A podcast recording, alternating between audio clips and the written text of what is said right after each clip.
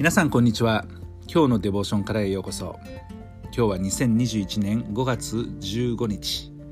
今日の聖書箇所は第一テサロニキ人への手紙。4章3節から6節。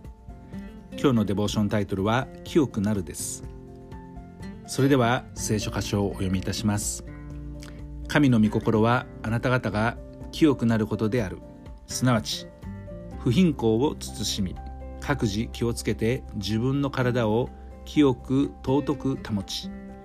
神を知らない異邦人のように情欲を欲しいままにせずまたこのようなことで兄弟を踏みつけたり騙したりしてはならない。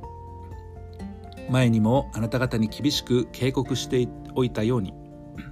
主はこれらすべてのことについて報いをなさるからである。清くなることが神の御心ですというふうにこの箇所でパウロは言っています。つまり不貧困。性的に汚れた行為やそういったことですね。を慎みなさい。やめなさい。自分の体を清く保ちなさい。汚れたことに関わってはいけません。そして情欲を欲しいままにして乱れた生活をしてはいけません。ということを言っています。まあ、違法人って言葉が出てきますけれども違法人とは神を知らない人々つまり神を礼拝しない人々どちらかというと偶像を礼拝するような人々彼らはその清さとかですね または性的なことでこのように貧困法制ということをあまり重視しないで思うがままに不貧困に講じている。そのような行動をしてはいけませんと。いうことでパウルは言いましたけれども彼らのような情欲を欲しいままにするようなことをしてはいけませんとパウルはですね言いました、まあ、この性ってことですけれども性はですね神様から与えられた素晴らしいプレゼントです。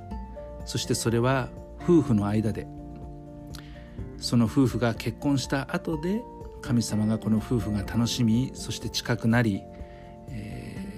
神と教会が結婚するというように聖書でも描かれているようにですね近い関係の姿を表した夫婦だけに許されていることです。でも不貧困はこの夫婦の間を守らないで好き勝手に別の女性別の男性を相手にですね性的な関係を持って近いことを近くなってしまうようなことそういうことが含まれます。不貧困に講じる人は相手構わずそういうことをするような人たちですね。もちろん神様はこのことを喜ばれません。ですから罪ですというふうに言われてるわけですね。神様が定められてないことをする。特にしてはならないということをすることが罪なわけです。ただ この罪といってもですね肉体関係だけを指して私たちはその不貧困っていうふうに言うことも実はできないわけですなぜかというとイエス・キリストが来られた時にですね不貧困は何であるかってことを再定義されました別の女性男性を情欲を抱いて見る時それは心の中の状態ですけれどもその心の中でいかがわしい思いを持ったり、